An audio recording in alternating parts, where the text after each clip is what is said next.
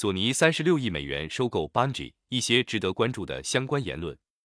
大年初一，游戏行业就迎来了一个大新闻：索尼宣布三十六亿美金收购命运游戏系列开发商 Bungie。这是继 Take Two 收购 z i n g a 之后，微软收购暴雪之后，又一大手笔收购事件。而且这些事都是在近半个多月里陆续发生的。收购的新闻公布后，索尼和 Bungie 官方也针对玩家和行业颇为关心的问题陆续做了回应和说明，甚至微软方面也有公开表态。以下是一些值得关注的言论：一、收购完成后，Bungie 将保持独立，不会变成索尼第一方工作室，其包括《命运二》在内的作品也都不会强制 PlayStation 独占，仍可发行到其他平台。二、Xbox 的老大 Phil Spencer 也特地送上了祝福，表示祝贺 Bungie，也祝贺 PlayStation 获得了一个才华横溢的新团队。